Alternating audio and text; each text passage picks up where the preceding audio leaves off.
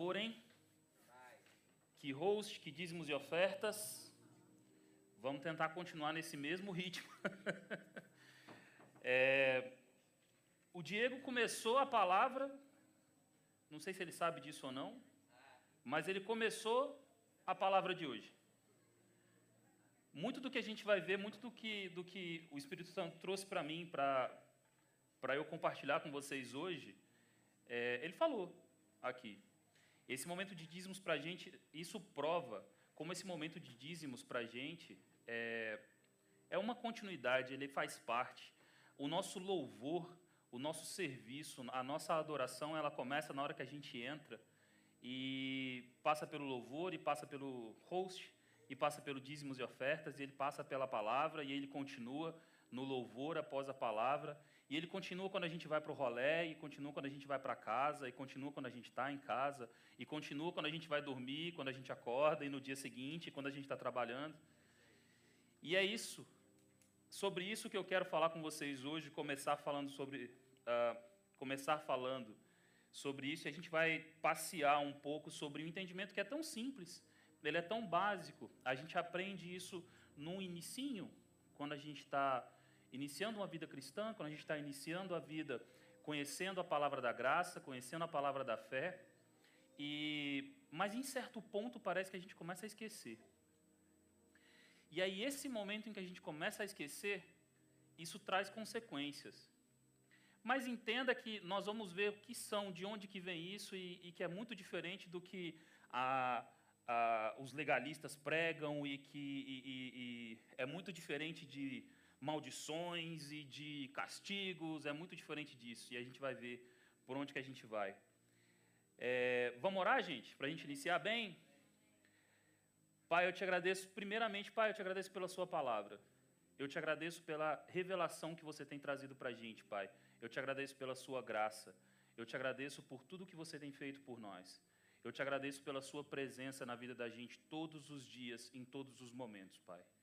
Eu te agradeço, Espírito Santo, pelo agir que você tem tido na vida da gente, pelo que você tem feito nessa igreja, pelo que você tem feito no coração de todos nós que estamos aqui presentes, que estamos em casa, os que não podemos estar aqui hoje, mas que vamos ver, vamos acompanhar essa igreja, essa, essa, esse culto ah, no decorrer da semana pela internet.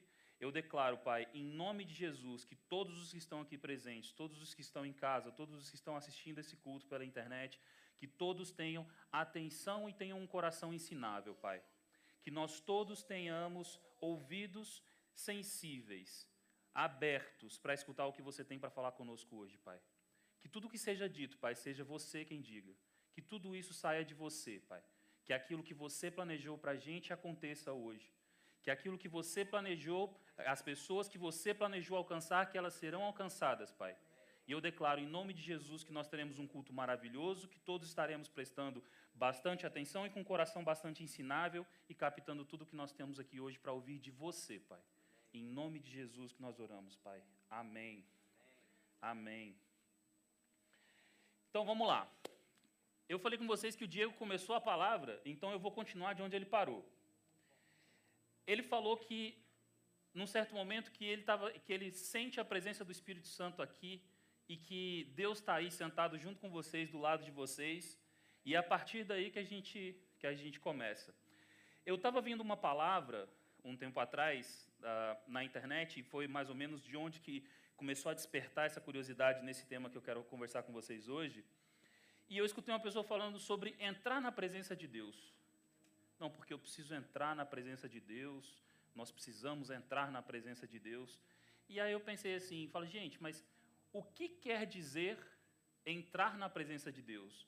O que é esse entrar na presença de Deus? Quando que eu entro na presença de Deus? Quando é que, eu, quando é que essa conexão acontece? E aí é o seguinte, eu trouxe para vocês uma primeira palavra que está em 2 Coríntios 5, versículo 17. Diz o seguinte: Aqui é onde tudo começa, tá? Portanto, se alguém está em Cristo, é uma nova criação as coisas antigas já passaram, eis que surgiram coisas novas. Tudo isso provém de Deus, que nos reconciliou consigo mesmo por meio de Cristo e nos deu o ministério da reconciliação. E aí, lá em João 1,12, diz o seguinte, reforçando: Contudo, aos que receberam, aos que creram em seu nome, deu-lhes o direito de se tornarem filhos de Deus os quais não nasceram por descendência natural, nem pela vontade da carne, nem pela vontade de algum homem, mas nasceram de Deus. Então, esse é o momento. Esse é o exato momento em que a gente se aproxima, em que eu entro na presença de Deus. E aí eu digo o seguinte, e aí eu lembro o seguinte: numa, um, um, em um certo momento, a gente toma uma decisão, a gente entra na presença de Deus, e aí o que faria com que nós nos separássemos?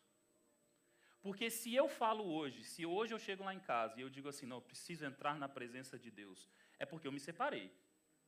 Certo? Eu só preciso entrar na presença de alguém se eu sair dessa presença.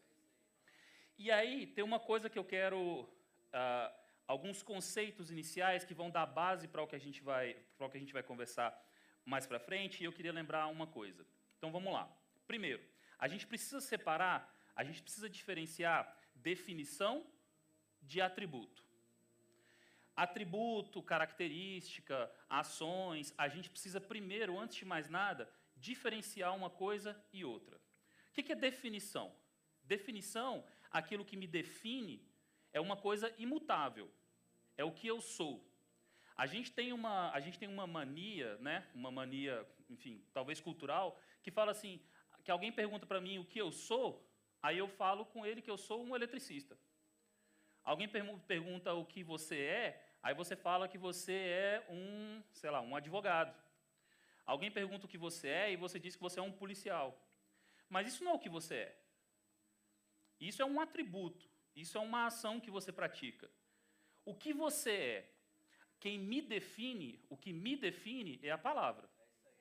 Aqueles dois versículos que nós lemos anteriores, eles dizem para a gente o que nós somos. E João diz que deu-lhes o direito de se tornarem filhos de Deus. É isso que eu sou. Essa é a verdade que me define. Então, quem sou eu? Quem são vocês? Quem somos nós? Nós somos filhos de Deus. Nós somos filhos, somos amados. Isso é o que nós somos. E lembrando que definição é uma coisa que não muda. O que, que é isso? Isso é uma mesa. Não interessa o que se faça, essa mesa vai continuar sendo uma mesa. Não interessa se ela está aqui, se ela está ali, se ela está deitada, se ela está de ponta cabeça. Eu posso pegar essa mesa, colocar de ponta cabeça e pendurar um cabide com uma camiseta nela. Ela vai continuar sendo uma mesa. Ela está praticando uma outra ação. Ela está fazendo algo para qual ela não foi feita para fazer, mas isso não muda o que ela é. Continua sendo uma mesa. Essa mesa é preta. Alguém pode vir e pintar essa mesa de branco. Ela vai continuar sendo uma mesa.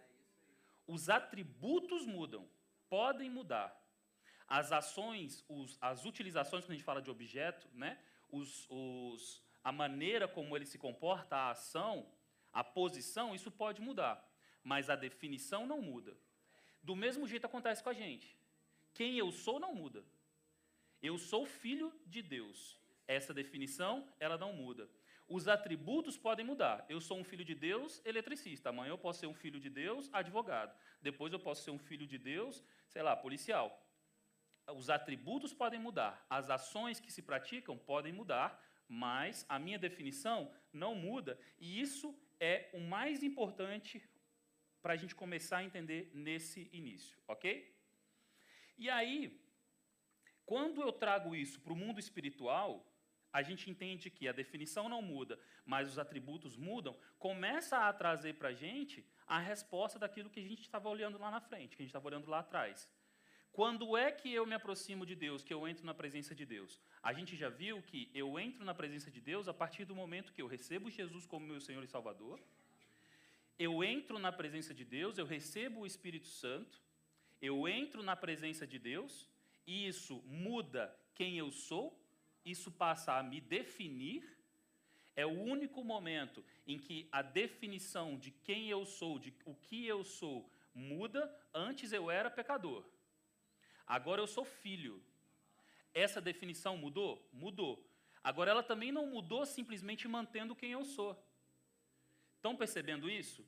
Entenda que a definição só mudou quando você olha para a parte física. Essa parte física recebeu uma mudança de definição. Eu era pecador, não sou mais pecador, eu sou filho de Deus.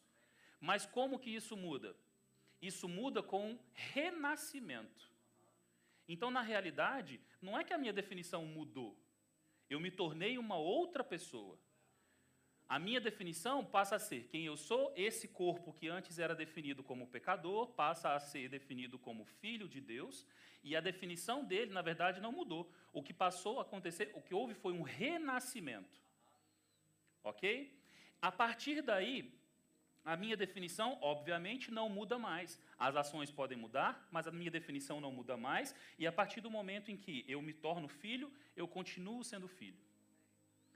Quando nós aceitamos Jesus, que nós renascemos, nós entramos numa nova aliança, nós entramos num outro formato de comunicação, num outro formato de relacionamento, num outro tipo de relacionamento com o Pai. Isso me traz para perto dele, a palavra diz isso, o ministério da reconciliação. Eu me reconciliei, eu estava distante, eu passo a estar próximo dele, e eu passo a estar próximo dele num nível tão próximo, tão próximo, que ele passa a habitar dentro de mim. E isso faz com que, quando eu entro na presença de Deus, lá quando eu aceito Jesus, como é que eu tenho que entrar de novo na presença de Deus? O que eu preciso fazer para entrar na presença de Deus novamente? Nada. Porque para eu entrar eu preciso assumir que eu saí e na verdade eu nunca saí. A presença de Deus na minha vida, a partir do momento que eu me converto, a partir do momento que eu aceito Jesus como meu Senhor e Salvador, a presença de Deus na minha vida é completa, ela é permanente. Isso não vai mudar, porque isso não é um atributo, isso é uma definição. O Espírito Santo, Deus, passa a fazer parte da minha definição, afinal de contas, eu passo a ser filho eu não deixo de ser filho por qualquer coisa que eu faça. Eu tenho um filho, João Vitor, certo? Não interessa o que o João Vitor faça. Esse exemplo é até do rei. Olha para você ver como é. Tem que passar muito tempo com esse cara, gente. Esse, esse... Agora nós temos três pastores. A Cherise está escondida lá dentro, mas ela me escuta. Que felicidade, cara. Que nossa. Eu eu estava falando, pausa um minutinho eu estava falando, eu estava falando com ela é, que eu nunca na minha vida imaginei o que dizer que eu tive que eu teria um pastor, gente. Eu nunca imaginei, mas se, se alguém me colocasse no mundo, me trouxesse o conhecimento que eu, a, a, revelação que eu tenho hoje, o que o Espírito Santo tem feito no coração da gente, e falasse assim comigo: ok, escolhe três pastores, eu teria os três pastores que nós temos. É um orgulho absurdo ter os três pastores que nós temos, tanto o rei quanto a Nanta, quanto a Cherise. Meu Deus, que bênção maravilhosa, que coisa maravilhosa terem esses três. Então, voltando. Exemplo do Reinaldo. Eu tenho um filho. João Vitor é meu filho. Não interessa o que o João Vitor diga ou faça. Ou mesmo eu, digamos, nesse, nesse relacionamento natural falando. Ele não vai deixar de ser meu filho. O João Vitor pode chegar um dia, olhar para mim e falar assim: Eu não reconheço você como meu pai, não gosto de você, não reconheço você como meu pai. Isso vai fazer com que ele deixe de ser meu filho? Não. Eu posso até me revoltar, eu posso até me convertir, aceitei Jesus, uma série de consequências aconteceram, ah, o mundo foi girando, eu não estava eu não estava em contato com a palavra, eu não estava me alimentando, eu fui deixando as coisas tomarem conta, aconteceram coisas eu não consegui me posicionar, me revoltei. Eu posso até olhar e falar: não sou mais filho de Deus. Mas é a mesma coisa do João Vitor dizer que não é meu filho. Isso não vai mudar quem eu sou. Eu posso fazer o que eu quiser fazer, mas a partir do momento que eu assumo que eu sou filho de Deus, que eu nasci de novo, a partir do momento em que eu renasço em Cristo, eu sou filho e isso não muda. E isso, a gente, isso é muito importante, a gente precisa lembrar disso o tempo todo, porque a gente tira da cabeça aquela ideia de que alguma coisa do que eu fiz está me afastando do que eu tenho feito, ou que uh, um pensamento que eu tive, uma ação que eu tive, alguma coisa em desacordo que eu acho que estava e que isso me afastou do Pai. Você não se afasta do Pai. A sua definição inclui Deus. Vocês não se separam. E eu preciso manter isso na minha mente. Por quê? Quando eu mantenho a, a, a noção, o entendimento de que eu sou um filho amado, os outros atributos podem mudar, mas essa definição não muda. Eu sei que a resposta para aquela primeira pergunta lá no início, de como entrar na presença do Pai, passa a ser muito simples. Eu não entro na presença do Pai, porque eu já estou na presença do Pai. Eu não entro mais. Eu já entrei uma vez e eu não saio mais, portanto, eu não posso reentrar. A minha antiga natureza, a partir do momento em que eu me torno filho, me converto, aceito Jesus, nesse momento a minha antiga natureza é retirada de mim, uma nova natureza me é dada, a natureza do próprio Deus, e nesse momento, e é através, nesse momento sela-se uma aliança, essa aliança, ela é selada com o Espírito Santo, dentro de mim, e essa nova aliança é quem me permite estar o tempo todo na presença do Pai de forma permanente. Então ela não é só permanente, ela não é só duradoura, ela é eterna. Ela é 24/7 e forever. Duas características que são importantíssimas de eu me lembrar. Então, quando você está tomando banho e você não quer orar porque você está tomando banho, você precisa se lembrar que o Espírito Santo está ali com você. Você precisa lembrar que, independente do que você está fazendo, cara, o Espírito Santo está ali com você. Então, por que, que eu preciso esperar chegar na igreja no domingo para orar? Por que, que eu preciso esperar estar tá do lado do pastor para orar? Por que, que eu preciso esperar um momento um momento espiritualíssimo na presença de um ou de outro, de um lugar, para estar junto de Deus. Eu não preciso, eu já estou junto dele. Se eu já estou junto dele, cara, eu posso orar tomando banho, eu posso orar me arrumando, eu posso orar brincando com o cachorro, eu posso orar, sei lá, estudando, eu posso orar dirigindo, eu posso orar trabalhando, eu posso orar em qualquer momento. E isso é necessário. Por que, que isso é necessário? Porque eu sei que quanto mais comunicação eu tenho com Deus, mais próximo dele eu me sinto. Não estou mais próximo, mas isso pode me ajudar a me sentir mais próximo. Entendem a diferença? Eu já estou com ele, mas se eu começo a me esquecer disso, eu preciso lembrar que o meu coração, ele, ele é um espaço. E todas as vezes em que eu começo a abrir mão do espaço de Deus no meu coração, alguma coisa precisa ocupar esse espaço. E o mundo está aqui, ó, doido para ocupar esse espaço. Cada vez, cada momento que eu me relaciono de forma intencional, em cada momento em que eu oro, cada momento em que eu estudo, cada momento em que eu medito na palavra, cada momento em que eu louvo, cada momento desse, o que eu estou fazendo é retirando espaço para o mundo e entregando espaço a Deus.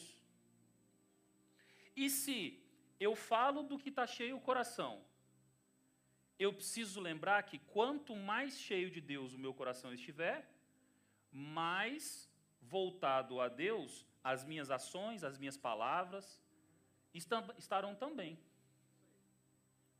E para isso tudo, eu preciso lembrar sempre que não interessa o que aconteceu, não interessa o que eu fiz, não interessa a situação em que eu me encontro, não interessa o lugar onde eu estou, eu estou na presença de Deus. Certo? Todo mundo me acompanhando até aí? E aí, às vezes, a gente conversa com alguém e tal, e a gente está falando sobre uma coisa, sobre outra, falando sobre assuntos espirituais e tal, e aí a pessoa fala assim: não, mas Ok. Mas essas bênçãos, isso que você está isso que você tá falando, está na presença de Deus, isso é para quem realmente se converteu.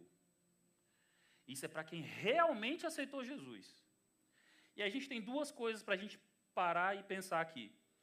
É, primeiro, o que é realmente aceitar Jesus?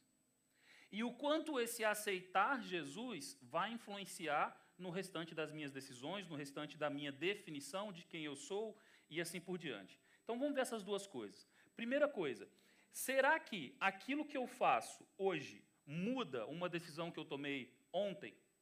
falando em aceitar Jesus, porque às vezes esse discurso ele é muito comum quando a gente vê alguém, quando alguém vê alguém, né, alguém que pensa dessa maneira vê alguém, fazendo alguma coisa que ele acha que é reprovável. Então eu tô, eu tô num bar com os amigos assistindo o Flamengo ser tricampeão. E aí eu estou no bar assistindo o Flamengo ser tricampeão com os amigos, e aí alguém me vê lá no bar com os meus amigos e torcendo pelo meu time de futebol, e aí fala: não, isso está errado. Isso está errado. Isso não é coisa de crente. E aí isso não é coisa de crente, mas aí a gente pensa no seguinte: se eu entendo que essa pessoa um dia aceitou Jesus, mas ela está no bar ali torcendo pelo time dela, fazendo coisa errada ou não fazendo coisa errada, isso muda a decisão que essa pessoa tomou, o momento que ela tomou, em que ela renasceu? Então vamos lá. Jeremias 31, 34. Diz o seguinte: olha o que está escrito lá. Ninguém mais ensinará ao seu próximo, nem ao seu irmão, dizendo: Conheça ao Senhor, porque todos eles me conhecerão, desde o menor até o maior, diz o Senhor.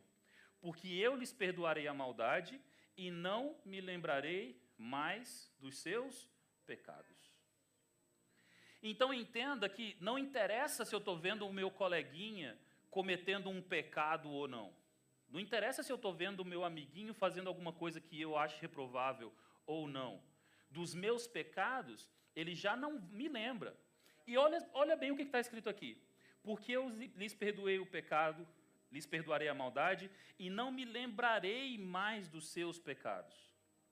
Olha esse tempo verbal, esse lembrar no futuro.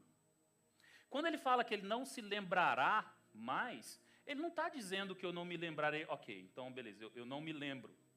Eu não me lembrei dos seus pecados.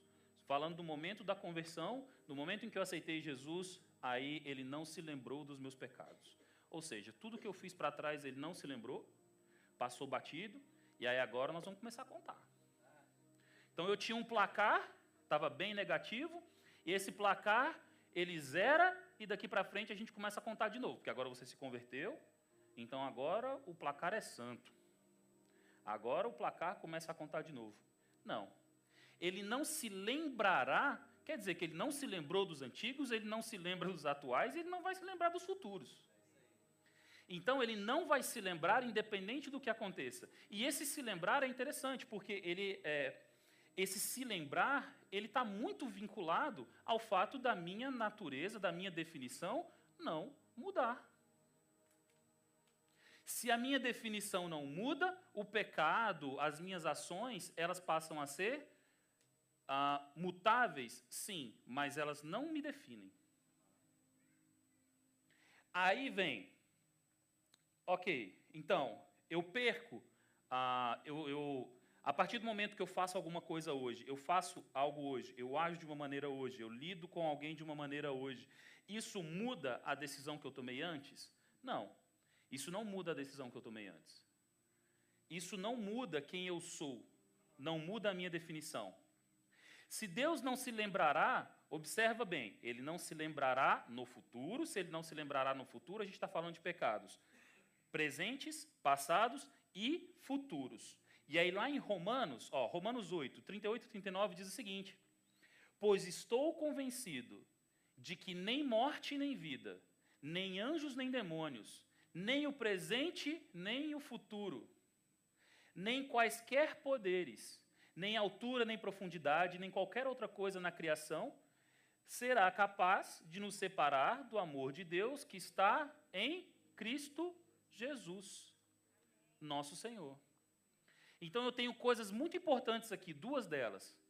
Primeiro, nada na criação, nada na criação, nada aqui, nesse mundo natural, nada nesse mundo natural pode me afastar do poder de, do poder de Deus. E isso se dá em Cristo Jesus. Quem sela a aliança, que muda, que me torna, que me define como filho, foi Cristo. Quem selou essa aliança foi Ele. O Espírito Santo é o selo dessa nova aliança. Se eu, se eu tenho esse selo, isso me foi concedido em Cristo Jesus. E se isso me foi concedido em Cristo Jesus, tudo o que eu tenho, tudo o que eu tenho que fazer, tudo que eu tenho que pedir, todas as minhas orações, os, todas as minhas bênçãos estão em Cristo Jesus. Por isso a minha presença, ela é permanente. Ela é 24/7 and forever. Porque o Espírito Santo não sai de mim. O selo da nova aliança não sai de mim. E é por isso que o Fragalho estava falando no, no, seminário, ele estava falando sobre isso, sobre a, o medo que as pessoas têm, que algumas pessoas têm, da marca da besta, que vão, vão colocar um chip e não pode, não, não pode colocar chip em mim, porque esse chip é a marca da besta. Eu já tenho o selo do Espírito Santo, eu já tenho o Espírito Santo em mim. Vocês entendem que Deus e o diabo não habitam o mesmo lugar? Não podem habitar o mesmo lugar? Então, a partir do momento que Deus habita em mim através do Espírito Santo, cara, não tem espaço para o diabo ocupar. Não interessa se alguém vai me prender, amarrar minhas mãos e fazer uma tatuagem em mim do que for, não interessa. Isso não é marca alguma, porque a minha marca, o meu selo é espiritual. O que está marcado não é a minha carne simplesmente. O que está marcado, selado, é o meu espírito. Me define como filho. Não interessa o restante. As coisas da criação, nenhuma das coisas da criação tem poder de me separar de Deus. Nada me separa do amor de Deus. Se nada pode me separar do amor de Deus, e isso é em Cristo Jesus, eu preciso me lembrar que todas as nossas coisas, todas as nossas bênçãos, todas as promessas que hoje são heranças, estão em Cristo Jesus e através dele, selado pelo sangue dele. Então a gente começa a. A gente precisa, a gente tem que entender e tirar da cabeça da gente esses pensamentos de que eu fiz alguma coisa que desagradou a Deus, que eu fiz alguma coisa e Deus se irou comigo, ou que Deus se afastou de mim por causa de alguma coisa que eu fiz, que eu falei, que eu, de uma maneira que eu agi. Mas espera aí, quando a gente fala sobre uma nova aliança que foi firmada através de Cristo Jesus, em Cristo Jesus, o que, que eu fiz para merecer essa aliança? A gente já falou isso várias vezes. Se eu não fiz nada para merecer, o que, que eu posso fazer para desmerecer? Desmerecer por desmerecer, eu já desmerecia antes. Ser digno ou não ser digno, eu já era antes, eu já não era digno antes. E foi no momento em que eu não era digno que ele veio até mim e morreu por mim, por vocês e por todos nós e selou uma nova aliança. Se no momento em que essa aliança foi selada não houve ação nenhuma minha, por que, que agora tem alguma ação minha que cancela essa aliança? Vocês entendem que a assinatura que está lá nessa aliança, nesse contrato, não é minha? A assinatura que está lá não é minha. Então eu não posso cancelar esse contrato. Esse contrato foi assinado por ele, através do sangue dele. Se eu não fiz nada para merecer, como é que eu vou fazer alguma coisa para desmerecer? E se eu for parar para pensar na minha natureza carnal, se eu for pensar na carne humana meramente, eu já não merecia antes. Então não diga que você renasceu, que você é, aceitou e depois você perdeu. Não, cara. E aí vem o nome da palavra, 8 ou 80. Por que, que é 8 ou 80? Porque, cara, ou você nasceu de novo e você é uma nova natureza, ou não. Ou eu nasci de novo, eu tenho o Espírito Santo dentro de mim o tempo todo, de forma permanente e eterna, ou eu não nasci de novo. Se eu nasço de novo, a minha presença junto ao Pai, ela é permanente e ela é eterna. Se eu não nasci de novo, se eu ainda não aceitei Jesus, aí vem o outro lado da coisa. E ainda assim, eu não estou totalmente separado do Pai. Ah, aí o negócio começa a pegar. Porque eu ainda não me converti, eu ainda não aceitei Jesus. Cara, mas o Espírito Santo, ele está ali do teu lado, ali, ó, esperando o momento, cochichando, cuidando do teu lado. Ele é ah, o pastor que vai atrás da, da, da centésima ovelha, daquela que se perdeu. se ele vai atrás da ovelha que se perdeu, ele precisa estar perto dessa ovelha. Entenda que isso não é permanente. Isso não é 24/7. Isso não é o tempo todo, não é na profundidade que nós temos, mas ele ainda não está completamente abandonado. Essa pessoa não está completamente abandonada, nem nessa situação. Então, agora, existe sim. Nós somos nascidos de novo, nós temos a presença do Pai o tempo todo conosco. A pessoa que não nasceu de novo, ela não tem a mesma relação, ela não tem essa nova natureza ainda, mas ela pode se converter. E eu só posso me converter, eu só posso receber o Espírito se em algum momento ele já estava perto de mim, porque a gente sabe que é através do Espírito, inclusive, que a gente se converte. Estamos juntos? Não perca tempo buscando entrar na presença de Deus. Não perca tempo na tua vida, cara, pensando em como entrar na presença de Deus. Quando eu paro, quando eu sou, uma, eu sou um, um crente convertido, eu já aceitei Jesus, eu faço parte de uma nova aliança, e eu estou buscando uma maneira de entrar na presença de Deus, eu estou buscando, eu estou literalmente em busca dos que não foram. Não tem uma brincadeira que a gente fala assim, que eu estou atrás de quem não foi? É isso, cara. Não perde seu tempo em busca dos que não foram, porque ele nunca foi. Ele sempre esteve com você. Então, o que, que eu preciso fazer? Eu preciso entender que eu nunca saí da presença dele, e se nesse momento eu me sinto distante, o que eu tenho que fazer é, pai, eu sei que você está aqui do meu lado, desculpa se eu, em algum momento eu esqueci que você não está aqui. Vai orar, cara, vai meditar na palavra, vai escutar as palavras, vem para cá. Vem para cá. Na casa de vocês, quando a gente está em casa, quando nós estamos em casa e por algum motivo não conseguir ir à igreja, ele está do seu lado, o Espírito Santo está ali com você. Agora, se você está se sentindo distante, é uma outra questão. Mas ele sempre esteve com você. E quando você vem para cá, a atmosfera é diferente. Quando você vem para cá, esse contato é diferente. Quando você está em casa, você tem você e você tem a transmissão. Nós valorizamos muito a nossa transmissão. Nós damos muita importância à transmissão que a gente tem. Mas nada se compara a estar aqui. Nada se compara a estar aqui. Nada se compara a estar num GC, conversando, trocando experiências, se relacionando. Nada se compara a isso. Ele está do seu lado o tempo todo. O tempo todo. Mas quando você está aqui, ele está do seu lado e todas as outras pessoas também estão. E você passa a não ser ministrado somente por Ele, mas por todos também, por Ele e através de todos. É sempre Deus, é sempre o Espírito Santo quem nos, quem nos revela, é sempre Ele quem, quem nos traz bênçãos, é sempre Ele, é tudo em Cristo, é, é tudo através de Cristo. Mas quando eu tenho outras pessoas que compartilham da minha fé, quando eu estou aqui, quando eu estou louvando, quando eu estou nesse ambiente, eu estou sendo ministrado pelo Espírito Santo de várias maneiras diferentes, cara.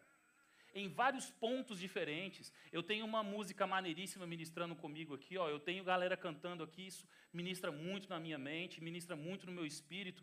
Isso, eu tenho a pregação que está aqui presente, eu tenho esse calor de todo mundo que está aqui, eu tenho o relacionamento que eu crio com as pessoas quando a gente vai para o rolê, quando a gente está aqui conversando, quando a gente está no Nova Coffee, no, no início do culto, no final do culto. São pessoas, através, que estão sendo usadas também, que estão sendo usadas e serão sempre usadas para, para ministrarem. São meios a mais que eu me ofereço, que eu mergulho neles, que eu me ponho à disposição para ser ministrado. Em casa eu tenho a TV. E é isso. Aqui eu tenho tudo isso. E o que você está vendo em casa também está aqui. Então você não está deixando de. Você não está perdendo nada com isso. Ok? Então, se eu não fiz nada para merecer, eu não tenho nada para fazer para desmerecer. A nova aliança, ela foi firmada através de Cristo, através do sangue de Cristo, que durante a sua vida cumpriu a lei de Moisés. Nós tínhamos uma aliança, uma antiga aliança. Essa antiga aliança, ela foi dada para o povo de Israel, lá no, lá no Monte Sinai, através dos mandamentos, certo? Isso foi uma aliança que Deus fez com o povo. Essa aliança, ela, a antiga aliança, a lei precisava ser cumprida. E a lei dizia que o salário do pecado era a morte. Então, para afirmar uma nova aliança, Jesus vem, ele cumpre a lei durante toda a sua vida, ele assume os nossos pecados, e se o salário do pecado é a morte, e ele assumiu todos os nossos pecados, ele precisava morrer. E ele morre. Cumpre a lei, perdoa os nossos pecados, porque o salário do pecado é a morte, ele morreu para o perdão, para que esses pecados fossem retirados. Ele ressuscita, firmando uma nova aliança conosco, e ele sela essa nova aliança enviando o Espírito Santo. A partir do momento que eu entendo como tudo isso funcionou, eu começo a me lembrar de quê? Eu começo a me lembrar que essa aliança, essa antiga aliança que exigia o meu esforço, ela não faz mais parte da minha realidade, porque ela já foi cumprida, uma nova aliança foi feita e essa nova aliança já não tem mais regras intermediando essa aliança. Já não tem mais um conjunto de normas, de leis, de mandamentos que vão mediar essa aliança. Já não são mais esses mandamentos que fazem com que eu esteja mais próximo ou menos próximo de Deus. O que faz com que esteja mais próximo ou menos próximo dele foi a ressuscitação, o selo do Espírito Santo em mim, e eu sei que se eu estou selado no Espírito Santo, e isso é através de Cristo, e Cristo não sai de mim, a minha presença com Deus é permanente. E ela é eterna.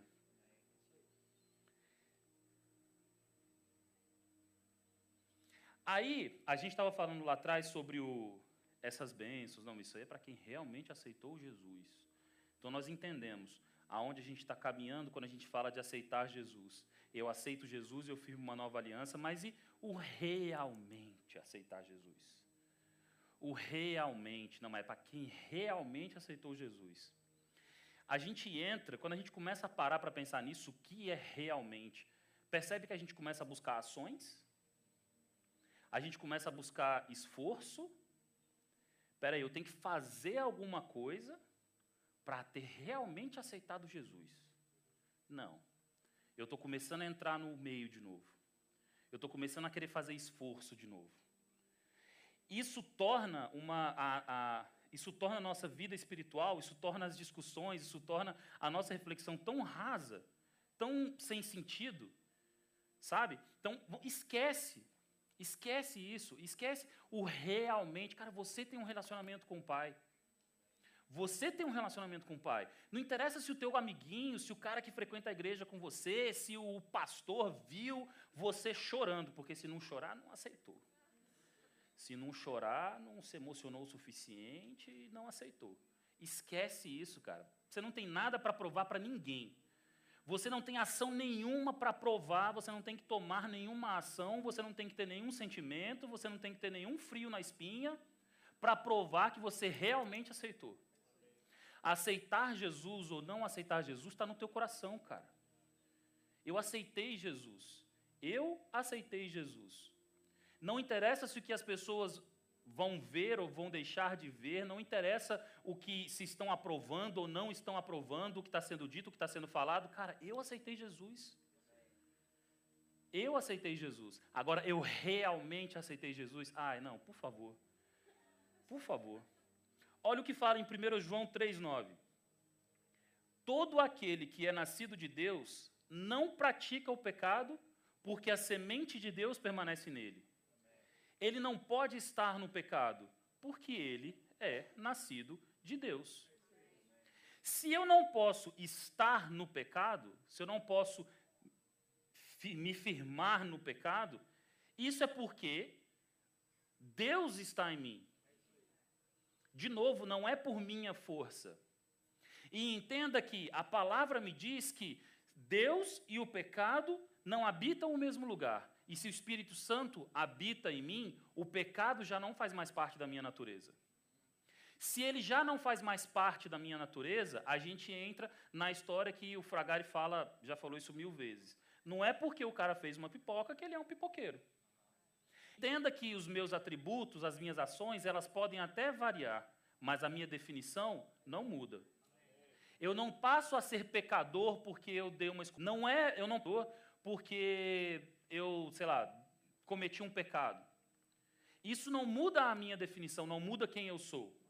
Quando a gente aceita Jesus, a partir do momento que nós nos convertemos, a gente inicia um processo que ele é duradouro. Ele é um processo de santificação. Eu já sou santo por natureza, porque eu tenho o Espírito Santo em mim, porque eu sou filho, eu sou filho amado. Isso me torna santo.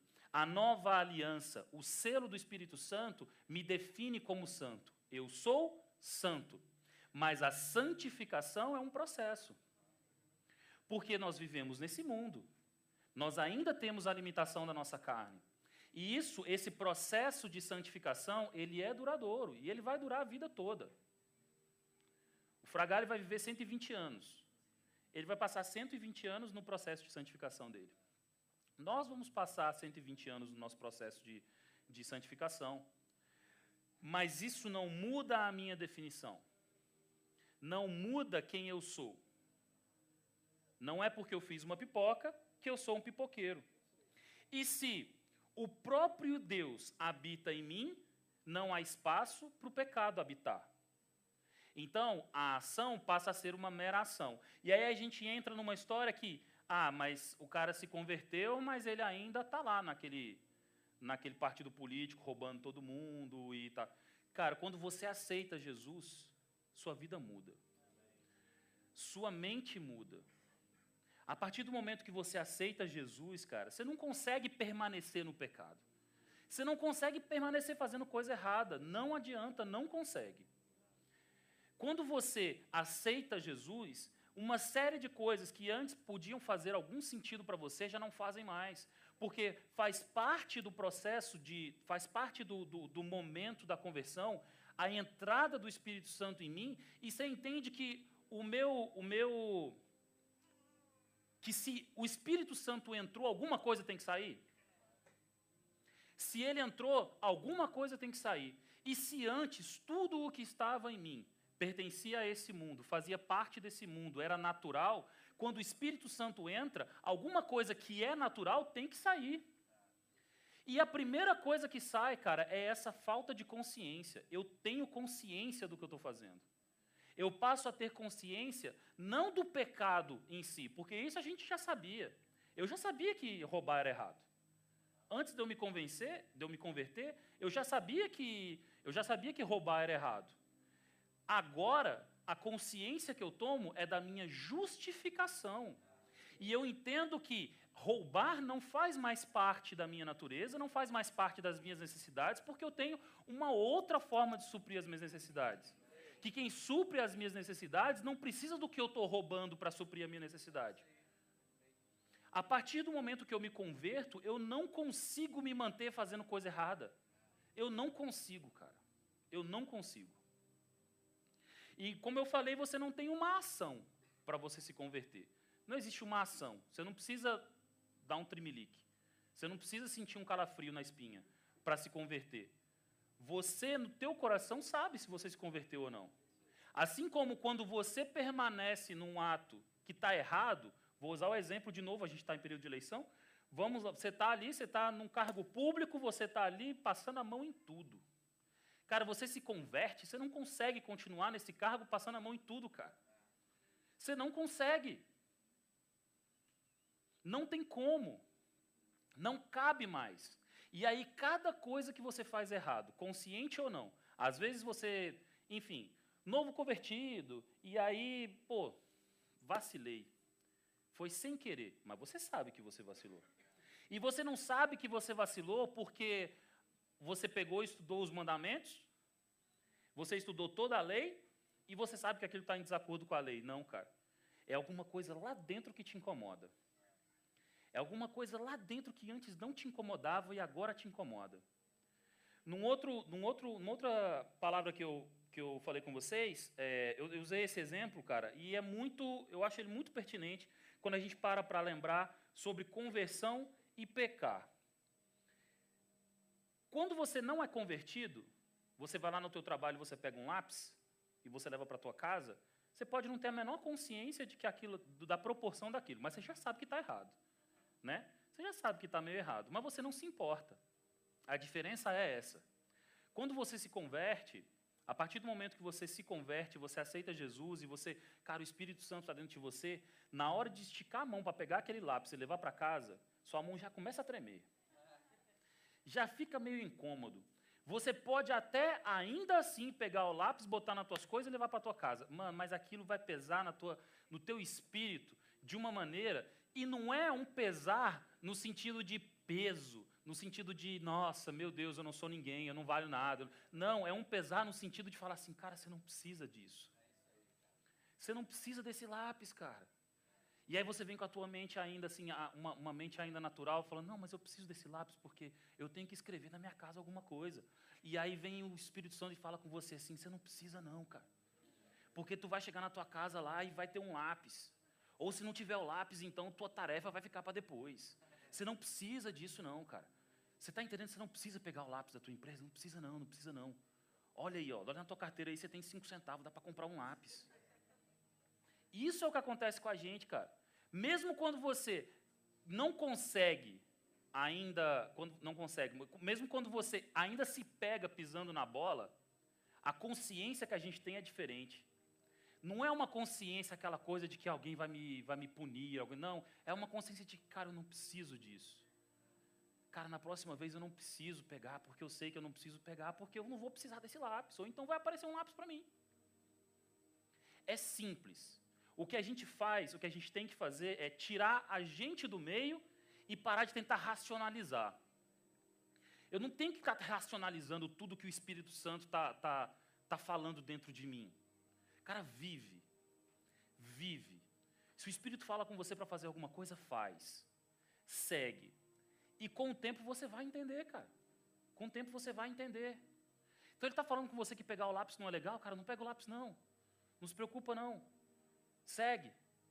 O Diego estava falando das, das, ofertas, cara, você está com medo de você está com medo de ofertar, você está com medo de dizimar porque sua conta bancária está meio curtinha, está meio, tá meio apertadinha. Cara, o que, que o Espírito Santo está falando com você? Ele está falando com você para segurar esse dinheiro todo para você? Cara, se ele estiver falando, segura. E ninguém aqui vai te dizer o contrário. Agora, escuta o que ele está falando com você. Não escuta o que a tua cabeça está falando com você mesmo ali, olhando aquele saldo bancário. Esquece teu saldo bancário. Esquece quanto dinheiro você tem. O que o Espírito Santo está falando com você na hora do dízimo e da oferta? Ele está te falando para ofertar? Então oferta. Não foi ele que te mandou ofertar? Não foi ele que falou para ofertar? Então a responsabilidade de repor, a responsabilidade de te trazer o, o, o, suprimento que você acha que aquele dinheiro te traria, a responsabilidade é de quem? É dele. Se eu tenho 10 dólares na conta, o Espírito Santo fala comigo assim, cara, oferta todos os 10 dólares que você tem na sua conta. Se o Espírito Santo fala comigo para ofertar os 10 dólares, os únicos 10 que eu tenho, mas aqueles 10 era, sei lá, para pôr combustível para ir trabalhar. De quem é a responsabilidade do suprimento que aqueles 10 dólares iam me trazer? A responsabilidade é dele, é do Espírito Santo, foi ele que falou comigo, cara. Alguém tem alguma dúvida de que Deus é capaz de me levar para trabalhar no dia seguinte? Eu não tenho dúvida nenhuma de que ele é capaz de me levar para trabalhar. Então não são 10 na minha conta ali que ele me orientou a fazer que vão me fazer essa falta, não. Não é. Não vai fazer. Não vai fazer. Porque ele que fez a promessa é fiel para cumprir. Se ele que fez a promessa é fiel para cumprir e ele está me pedindo para tomar uma ação, cara, eu tomo a ação. E você entende que tudo isso que nós estamos falando aqui tem absolutamente tudo a ver com o fato de eu estar o tempo todo conectado com o Espírito Santo? E eu só posso estar o tempo todo conectado com o Espírito Santo porque Ele está em mim o tempo todo. Porque eu estou na presença de Deus o tempo todo. Está começando a entender aonde aquele momento em que a gente esquece que já está na presença de Deus leva a gente? Isso é muito importante, cara. Porque às vezes você acha que tá, você esquece, você, você acha que se afastou de Deus no momento em que o Espírito Santo está falando contigo para fazer alguma coisa que vai mudar a tua vida. E você não age porque você acha que está afastado de Deus. Olha a profundidade disso, cara. Eu deixo de seguir o que o Espírito está falando comigo porque eu acho que eu estou afastado, mas ele nunca se afastou. E aí aquilo que ia mudar a minha vida, eu não faço, eu deixei de fazer. Eu deixei de vir para a igreja porque eu estava com uma preguiça em casa e eu esqueci de entender, eu esqueci de que o Espírito Santo está do meu lado o tempo inteiro e que se é para eu ir para a igreja ou não, eu posso perguntar para ele, ele vai me dizer. E aí eu estou em aquela coisinha assim, falando assim, vai para a igreja, pô, vai para a igreja, vai para a igreja. E aí você fala, não, eu estou tão cansado. Não vou para a igreja hoje não, estou cansadão, vou ficar aqui perna para cima, perna para cima, perna para cima. E alguma coisa está falando com você assim, não, vai lá, vai lá, vai lá. Ah, estou de boa, estou de boa, estou de boa. E aí você esquece que essa vozinha que está ali, que para você é só um incômodo, você esquece que aquilo é o Espírito Santo falando com você, cara. Ele está o tempo todo da mesma maneira. Ele não faz, o Espírito Santo está comigo o tempo todo, e ele está falando comigo o tempo todo. Não é que de manhã é um pouco mais forte e de noite é um pouco mais fraco. Não, cara. A minha sensibilidade de escutar está na minha sensibilidade, na sensibilidade que eu me proponho a escutar. No contato que eu me proponho a ter com ele. E a partir do momento que eu começo a me esquecer, que eu começo a achar que eu estou separado, ele está me guiando, mas eu não dou valor, eu não dou, eu não identifico, eu não entendo que é ele falando comigo. Porque afinal de contas eu estou achando que eu estou separado.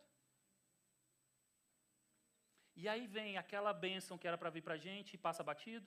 E aí vem aquele dízimo que era para a gente ofertar e, e, ia uma semente que ia frutificar tanto na vida da gente, a gente deixa passar. E aí é aquele dia que eu ia servir e acabou que ah, a, o cansaço falou mais alto. E aí eu deixo passar. E aquilo era uma coisa que ia ministrar tanto na minha vida, que ia me permitir ministrar tanto na vida das outras pessoas, que ia me trazer um fruto tão grande, um fruto tão valioso, um fruto tão tão importante para mim e eu deixei passar. Eu deixei passar porque eu me esqueci de que o Espírito Santo, de que Deus está comigo o tempo todo. Na mesma proporção. Jeremias 31, 34, de novo. Olha aqui uma parte pequena. Ninguém mais ensinará o seu conheça ao Senhor, porque todos eles me conhecerão. É através do Espírito Santo que Deus passa a me guiar. Eu não tenho mais uma lei, eu não tenho mais um conjunto de regras para seguir. Quem me guia, quem me diz o caminho, quem me orienta, quem ministra na minha vida é o Espírito Santo. Por isso a necessidade de entender o tempo todo que Ele está do meu lado. João 14, 16 diz o seguinte: E eu pedirei ao Pai, e ele lhes dará outro conselheiro para estar com vocês para sempre, o Espírito da Verdade. O mundo não pode recebê-lo porque não o vê nem o conhece, mas vocês o conhecem, pois ele vive com vocês e estará em vocês. É isso que faz com que eu entenda qual é a vontade de Deus para mim. É o Espírito Santo em mim quem me orienta. Não é um conjunto de regras. Não é o coleguinha do lado dizendo que eu aceitei realmente ou não aceitei realmente porque eu não senti o calafrio. Não é isso quem vai dizer qual é o propósito e qual é o caminho que eu tenho que seguir. É o Espírito Santo dentro de mim. E se eu me esqueço de que Ele está comigo o tempo todo, eu abro mão de escutar. Eu diminuo a, a sensibilidade que eu tenho. Eu não estou me afastando dele. Eu estou me tornando menos sensível a escutar ele não se afasta, mas a minha sensibilidade de ouvi-lo pode diminuir se eu estiver esquecendo de que ele está ali o tempo todo. E isso pode acontecer. Eu posso me tornar menos sensível ao Espírito Santo. E eu me torno menos sensível ao Espírito Santo quando a minha atenção está mais voltada para as coisas do mundo do que para as coisas de Deus. A minha atenção ainda é carnal. Eu tenho uma mente carnal. Eu tenho uma limitação do que eu consigo prestar atenção, do que eu consigo me concentrar, do que eu consigo entender, do que eu consigo me dedicar. Eu tenho uma limitação para isso. Se eu começo, eu tenho um ângulo de, eu tenho um ângulo de visão, eu tenho um ângulo de abrangência na minha vida que ele é limitado, porque, enfim, somos uh, aqui somos ainda limitados. Então, quando eu começo a me virar para o lado do mundo, eu diminuo o tamanho que eu estou dando, o espaço que eu estou dando, a sensibilidade que eu estou oferecendo ao Espírito Santo. Porque eu estou mais concentrado nas coisas do mundo do que nas coisas de Deus. Quando eu me torno, eu me viro para Ele, eu consigo entender e escutar e ter sensibilidade para as coisas de Deus que vão agir no mundo. Eu também não me afasto do mundo. Eu também não me afasto de todo mundo. Eu não estou falando assim, vamos esquecer todo mundo que está nesse mundo, quem não é crente para mim não existe. Não. Não é isso. Mas a minha atenção, a minha sensibilidade, o que guia os meus passos, o que guia as minhas decisões, precisam estar voltadas para as coisas de Deus. No GC a gente falou disso na, na semana passada, falando, a gente falou sobre, é, sobre ah, o comentário dos meninos foi que, pô, às vezes é escapole, né? Às vezes a gente toma algumas decisões mais instintivas. E aí, quando a gente toma uma decisão mais instintiva, cara, aí sabe como é que é, né? Então, o que, que a gente faz? Que que, qual é o nosso papel? O nosso papel é estar tá tão próximo das coisas de Deus que até as minhas ações instintivas são voltadas para Ele. E aí, aquelas coisas que vêm assim de súbito, aquelas decisões que a gente tem que tomar em cima da hora, elas passam a ser tomadas também em cima de, da hora, de acordo com aquilo que Deus tem para mim. Porque eu deixei de conhecê-lo de longe, de ouvir falar, e passei a conhecê-lo de verdade. E eu passei a estar inserido de verdade. Então, até aquilo que eu faço por impulso, é um impulso, mas é voltado para as coisas de Deus. Efésios 1, eu separei os versículos 4 e 7, certo? Ele fala o seguinte: Porque Deus nos escolheu nele antes da criação do mundo. Deus nos escolheu nele antes da criação do mundo, para sermos santos e irrepreensíveis em Sua presença. Nele temos a redenção por meio do seu sangue, o perdão dos pecados, de acordo com as riquezas da graça de Deus. Percebe como tudo é nele? E eu estou falando, e, e, e aqui, o, o, que a, o que a palavra fala aqui não é uma coisa, cara, atual. A gente não está falando que Deus ontem acordou e falou, vou, vou me dar bem com esse pessoal. Antes da fundação do mundo, Ele já tinha nos escolhido. Nele, através dele tudo para Ele, através dele, do sangue dele, da graça de Deus. É através, é pela graça que Ele nos perdoa, é pela graça que Ele firma uma nova aliança com a gente. Uma nova aliança com a gente. Quando a gente fala, é, quando, quando a, a palavra fala sobre ser santo, a palavra que ele usa é kadosh, separado para Deus. Então, Deus, ele nos separou para Ele antes da fundação do mundo. Eu já sou separado para Ele antes da fundação do mundo. Antes do haja luz. Eu já era separado para Ele. Ele já tinha me separado. Por isso que eu não deixo de ser santo. Por isso que a santificação é um processo, mas ser santo é uma coisa única, faz parte da minha natureza. Porque eu não posso estar meio separado e estar me separando para Ele. Não tem como eu estar aqui no mundo, Ele está ali e eu estar aos pouquinhos indo para perto dele. É oito ou oitenta. Ou eu me separei, ou Ele me separou e Ele me separou. Ou então Ele não me separou. É oito ou oitenta. O processo de santificação é o processo em que eu passo a viver de acordo com a minha natureza atual. E isso é um processo, mas a minha natureza, ela não muda. Eu já sou santo. E isso tudo nele. Isso tudo através de Jesus. É por isso que eu não posso me esquecer de quem é. Eu não posso me esquecer, eu não posso me esquecer através do quê? Eu não posso me esquecer a maneira como isso foi firmado. Eu não posso me esquecer qual foi o selo que foi colocado em mim. Eu não posso me esquecer disso, cara. Porque se eu me esqueço, eu começo a deixar de escutar o Espírito, eu deixo de escutar o Espírito Santo em mim e eu começo a escutar aquilo que está tentando realmente me tirar. Aquilo que está tentando realmente me levar para o outro lado. Aquilo que está tentando realmente fazer com que eu não esteja escutando, por quê? Porque vai me separar de Deus? Não, não vai me separar de Deus. Mas vai limitar as bênçãos que Ele tem para mim.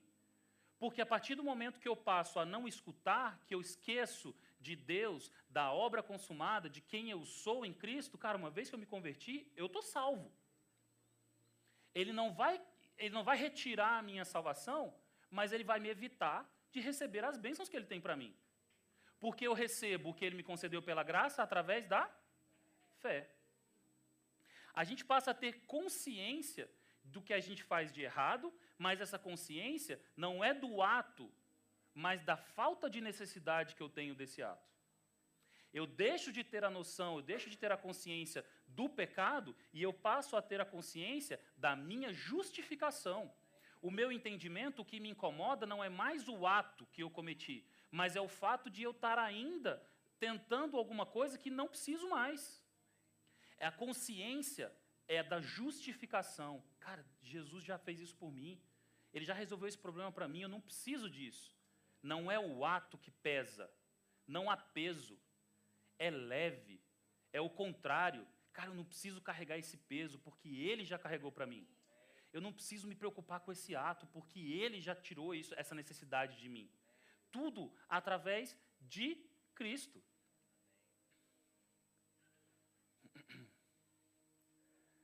Hebreus 7, 23 diz o seguinte: Ora, daqueles sacerdotes tem havido muitos, porque a morte os impede de continuar o seu ofício. Mas, visto que vive para sempre, Jesus tem um sacerdócio permanente. Portanto, ele é capaz de salvar definitivamente aqueles que, por meio dele, aproximam-se de Deus, pois vive sempre para interceder por eles. Se quem me salva, se quem intermedia a minha proximidade com o Pai, se através de Jesus que eu tenho essa, essa, que eu tenho essa aliança firmada, e se Ele é para sempre, a minha aliança é para sempre. A minha aliança só é para sempre porque está através dele, porque ela foi firmada através dele.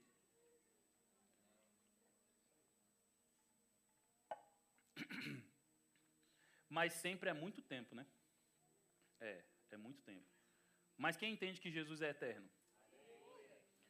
Quem entende que o meu sacerdote não tem mais uma, um corpo, um corpo aqui, não tem mais um, um corpo natural que vai morrer com 60, 70, 80 anos e vai precisar de um outro sacerdote. Na antiga aliança, o sacerdote era um homem. Esse homem morria. E quando ele morria, precisamos de um novo sacerdote. E aí traz um novo sacerdote. E aí o que eu tinha de relação através daquele sacerdote passa a acontecer através de um outro sacerdote. E assim vai. E assim vai. Tudo sempre temporário. O sacrifício que era feito pelos pecados, pelo perdão dos pecados, ele era temporário. O sacrifício tinha que acontecer anualmente, mensalmente, semanalmente, enfim, a cada minuto. Os sacrifícios eram temporários, o sacerdócio era temporário, mas o nosso sacerdote hoje é eterno. E ele vive. E é porque ele vive, ele é um sacerdote vivo. É porque ele vive que a minha aliança é eterna. É porque ele vive e ele é eterno que a minha proximidade com o Pai, ela é viva e ela é eterna. É justamente porque ele vive que eu consigo alcançar aquilo que através dele me foi concedido. E eu preciso de fé para isso. A palavra diz que nós estamos assentados, que Jesus, através de Jesus, nós estamos assentados nas regiões celestiais. Olha só, eu fui no Aurélio para a gente entender, porque é, quando a gente estava conversando sobre essa palavra, veio a seguinte dúvida: por que assentado e não sentado? Porque, afinal de contas, sentar é sentar, né? Descansar. Aí olha o que o Aurélio diz para a gente. Sentar. Dobrar as pernas até colocar as nádegas num banco, cadeira ou assento. Então, sentar, sentar, é eu pegar uma cadeira, eu venho aqui, aí eu vou até a cadeira e eu sento. Estou sentado, ok? Eu me sentei. Assentar é dispor de forma estável sobre, acomodar. Qual é a diferença de uma coisa e de outra? Quem senta sou eu. Eu pratico a ação de sentar. Certo? Se eu vou me sentar, eu vou praticar a ação e eu vou me sentar. Por que, que tijolo a gente assenta? Porque o tijolo não caminha até a parede e, e, e vai lá. Assentar implica necessariamente que a ação não foi feita por mim. Assentar implica que foi ele quem me pegou e me levou até o lugar e me assentou. Foi ele quem me colocou de forma estável. Foi ele quem me acomodou. E foi ele, não fui eu. E se é ele e ele é eterno, durante quanto tempo eu vou estar assentado nas regiões celestiais? Nosso sacerdote é para sempre, gente. Ele é vivo, ele é eterno. João 14, 19 diz o seguinte: Dentro de pouco tempo, o mundo já não me vê. Já, desculpa. Dentro de pouco tempo, o mundo já não me verá mais. Vocês, porém, me verão, porque eu vivo, vocês também viverão. Nós vivemos hoje, nós vivemos, e aqui a gente não está falando simplesmente de uma vida de respirar oxigênio e o meu coração bater, a gente está falando de viver a vida que Ele tem para nós. E eu consigo viver assim para nós. Essa vida porque Ele vive. Naquele dia vocês naquele dia compreenderão que estou vocês em mim e eu em vocês. Percebe que nós temos uma, uma, uma trindade do Pai, do Filho e do Espírito, e de repente a palavra me coloca no meio dessa trindade? Olha isso, cara. O Filho está no Pai, o Pai está em nós. Cara, é, é, vamos de novo. Porque eu vivo, vocês também viverão. Naquele dia compreenderão que eu estou em meu Pai, vocês em mim e eu em vocês. Percebe que a gente entrou no meio de nada mais, nada menos do que a Trindade? Percebe que nós entramos nada mais, nada menos do que dentro do Santo dos Santos? Percebem que nós passamos a, a, fazer parte, a partir daí, de nada mais, nada menos do que das, religi das regiões celestiais. Vocês percebem que nós passamos a, tá, a fazer parte de Deus? Cara, como é que eu posso imaginar que isso vai acabar, que isso é temporário? Como é que eu posso imaginar que eu preciso fazer alguma coisa, que eu fiz alguma coisa para merecer isso aqui, cara? A glória da salvação e da reconciliação, ela é de Cristo. Ela não é nossa. Se a glória da reconciliação é dele, como é que eu posso querer de forma tão presunçosa achar que eu vou fazer alguma coisa para cancelar um contrato que não fui eu que assinei? Cara, que olha o peso de eu achar, olha o quanto eu, que, tanto que eu estou me achando. Para querer quebrar um contrato que foi firmado entre o pai e o filho e selado pelo Espírito Santo. Quem que eu estou achando que eu sou para quebrar um contrato desse? Que força que eu posso fazer para cancelar um contrato que eu não fiz, cara? É através dele, é por ele, é nele. Cristo vive para sempre. Essa frase eu vou ler do jeito que eu coloquei porque eu gostei. Cristo vive para sempre. Por isso, a minha presença junto ao Pai também dura para sempre. Não vamos esquecer disso nunca, gente. Não vamos esquecer disso nunca. Não vamos esquecer disso nunca. Vamos participar da ceia?